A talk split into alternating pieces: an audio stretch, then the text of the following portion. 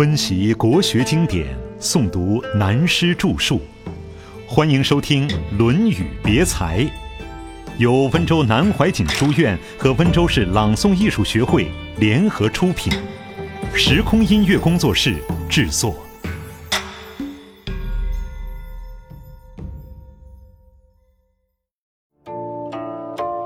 小忍与大谋。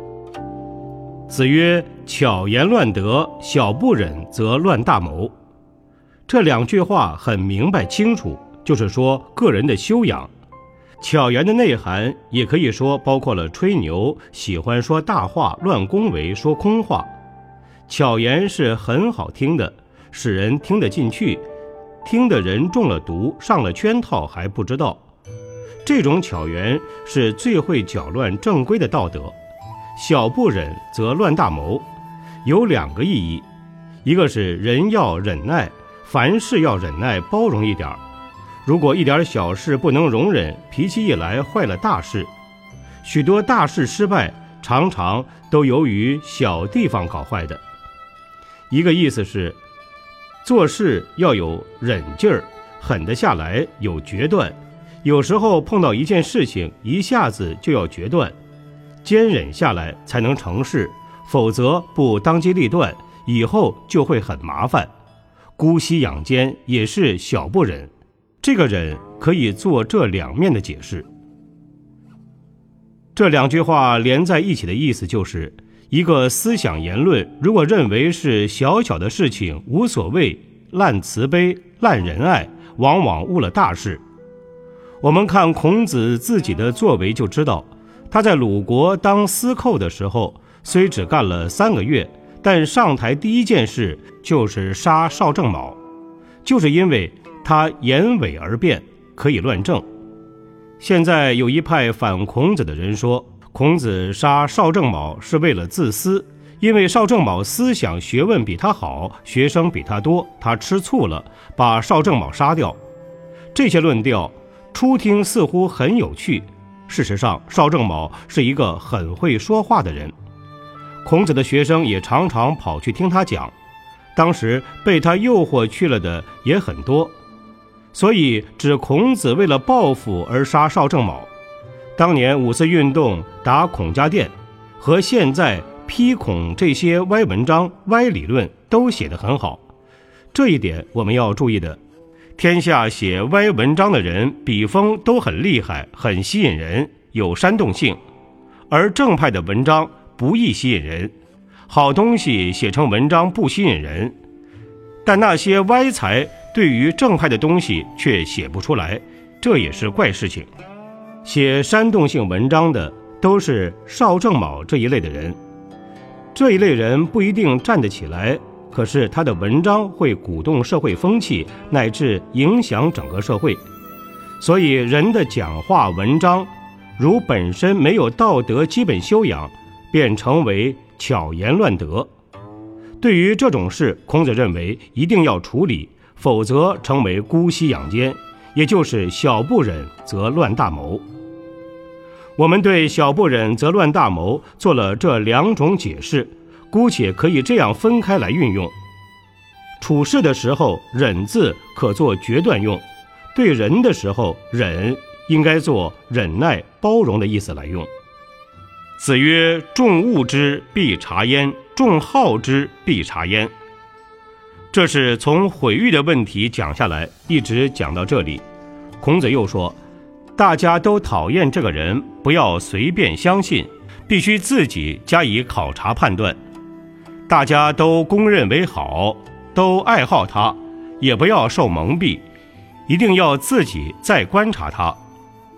如果我们以这两句话来印证个人的经历，对于小的事情，每人都很多，只说大的经验。过去很多年以前，当时我们所接触的知识分子多数有问题，最低限度的也是思想有偏差的。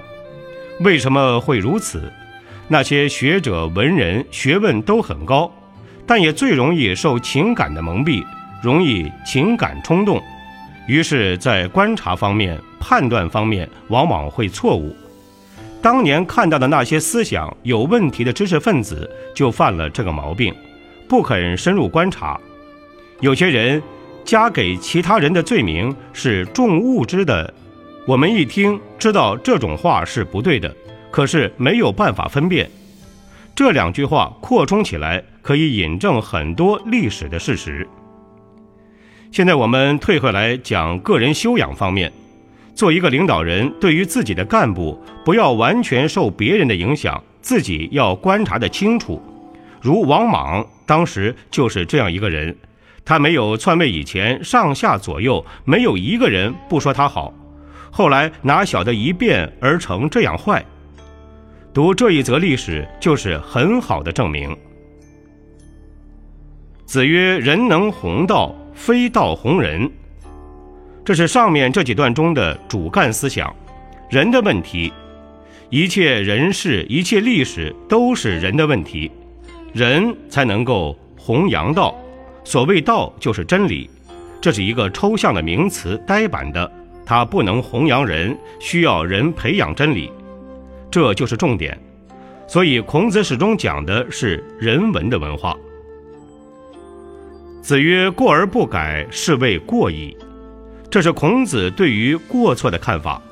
一个人有过错不要紧，只要能改，能改过就好了。如果有过错而不肯改，这就是大错，真正的过错了。子曰：“吾尝终日不食。”终日不寝，以思无益，不如学也。孔子提供自己的经验，他说他自己曾经为了研究一个问题，因而整天不吃饭，整夜不睡觉，专门自己用思考去研究，结果发现没有用，不如去求知，因为需要知识配合思想，所以要多读书，多思想。上论也提到过，思而不学也不对，学而不思也不对。一个有天才、有思想的人，首先要注意多读书、多求学。自己以为自己是天才、聪明了不起，如果多读书以后，自己就会变得非常谦虚了。常常我们自以为是一个大发现，多读了书以后，才知道古人早就讲过了，知道了。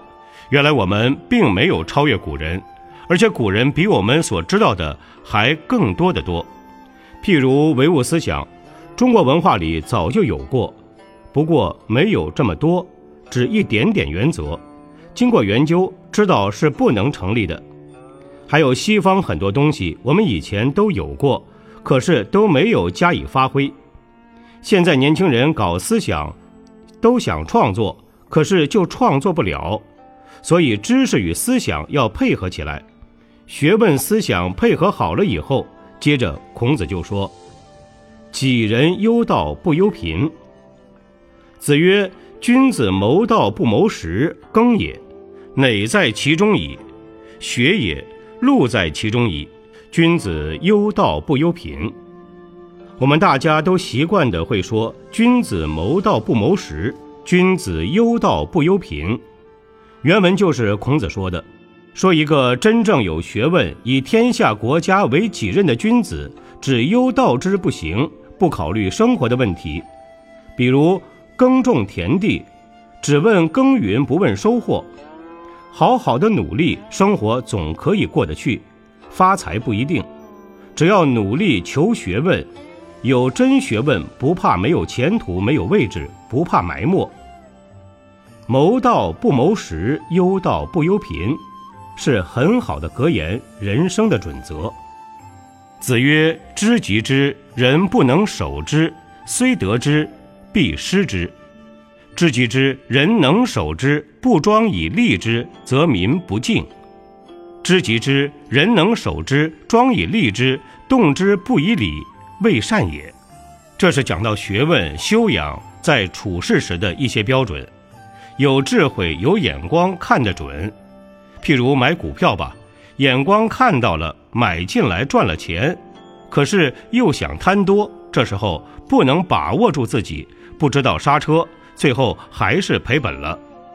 人生的一切大小事情，事业前途，做人处事都是如此。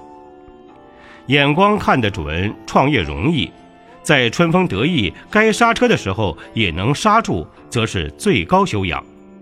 可是，在这个时候的人总是不肯刹车的，只顾向上面冲，结果得到的必定会失掉。老子告诉我们的“功成名随身退”，要做的恰到好处，至少先稳定这个阶段。这样好像是手段了，但手段与道德差别在于内心。走术道，替别人着想。多为人，少点私心，就是道德。如果智慧够了，看得准，人能守之，也拿得稳。但是不装以立之，内心上没有真正装静，口头说为社会、为别人，人家还是不服气的。做到了知己之，人能守之，庄以立之这三点以后，外在的行为动作还要处处守礼。有礼貌，有法度，有规矩，做到了这四点，做人做事从政、修养、事业才能尽善尽美，否则总归有问题。如果以这四点观察工商业的社会也是一样，不能违背。有些人赤手空拳，本事大得很，当时很发财，但有许多人人不能守之，又看见他掉下去。只这二十年中，就不知多少实例。气小易盈，下面又转入因人论事。君子不可小之而可大受也，小人不可大受而可小之也。这段话有两方面的意思，我们研究起来就感觉到这则名言的深度，如配合人生的经验，一生用之不尽，受用无穷。头一段。君子不可小之的小之，以客观而言，我们对伟大成功的人物不能以小处来看他，等他有成就才可以看出他的伟大。相反的，就是小人看不到大的成就，小地方就可以看出他的长处。以主观而言，君子之大有伟大的学问、深厚的修养、崇高的道德，看事情不看小处而注意大处。小人则不可太得志，如果给他大寿，他受不了；小地方他就满足了。这是两种观点的解释。如果在人生体会上，我们看到过许多的聪明人，年纪轻轻一得志就完了，这就是小人不可大寿而可小之也。有许多人有真的智慧，要看大节，在大节处能受，就是大根大气。记得古人有一首刻画人生很清楚的咏松诗：“自少其埋于小草，而今见却出蓬蒿。时人不识凌云干，直待凌云始道高。”这首诗是讲一棵松树的幼苗，当小的时候和一般的草一样，都埋在那里，谁也想不到。这一片小草里的这株幼苗，几十年、几百年以后会成为那么高大的树。但它在当时是慢慢的出头，比小草只高一点。当时的人也绝认不出它将来会变成神木。一般人都等到这棵树长大了，高的看来差不多挨到了天了，才仰头来赞叹：伟大呀，高啊，好了不起。人生也就是这样，当平常在努力的时候，就是那么可怜，没人了解；等到成功以后，个个都叫好了。看透了人生，只有自己去努力，到成功了，自然有人赞美，喊伟大。学问也好，事业也好，都是这样。同样的，另外有首诗：“雨后山中蔓草荣，沿溪曼谷可怜生。”寻常企及栽培力，自得天机自长成。这首诗也经常写来勉励学生。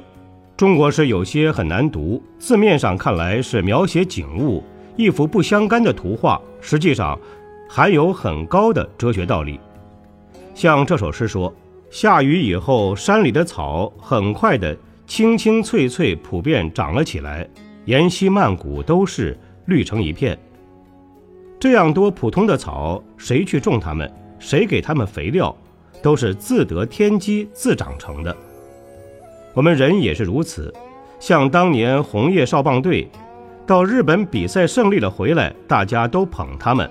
可是当年他们在台东深山里练习的时候，石块当球，树枝做棒，岂不是沿溪漫谷可怜生吗？后来胜利凯旋游行，大家都认为是我们的光荣。他们的成功不就是寻常企及栽培力，自得天机自长成吗？人生也是如此，对孩子们的教育也是如此。要使他受得艰难，要给他自得天机自长成的环境。父母的爱护过分了，恰恰是毁了他。我们看了这两首诗，就可以了解小知大受的道理。伟大成就的人。都要从艰难困苦中站起来，不要被小聪明自误，更不要短视。所以《论语》上记载圣人之言了不起的地方，像一句很好的古董放在面前，它不受时间空间的影响，越看越美。从任何角度看，都觉得有新的发现。现在的工业产品就不一样，初看很漂亮，多摆两天就完了，很讨厌了。非把它毁掉不可。古书就有这个道理，它的含义使我们多方面去发掘体会。对这几句话，我们有时不必一定说是哪方面看法，要在人生中多加体会才对。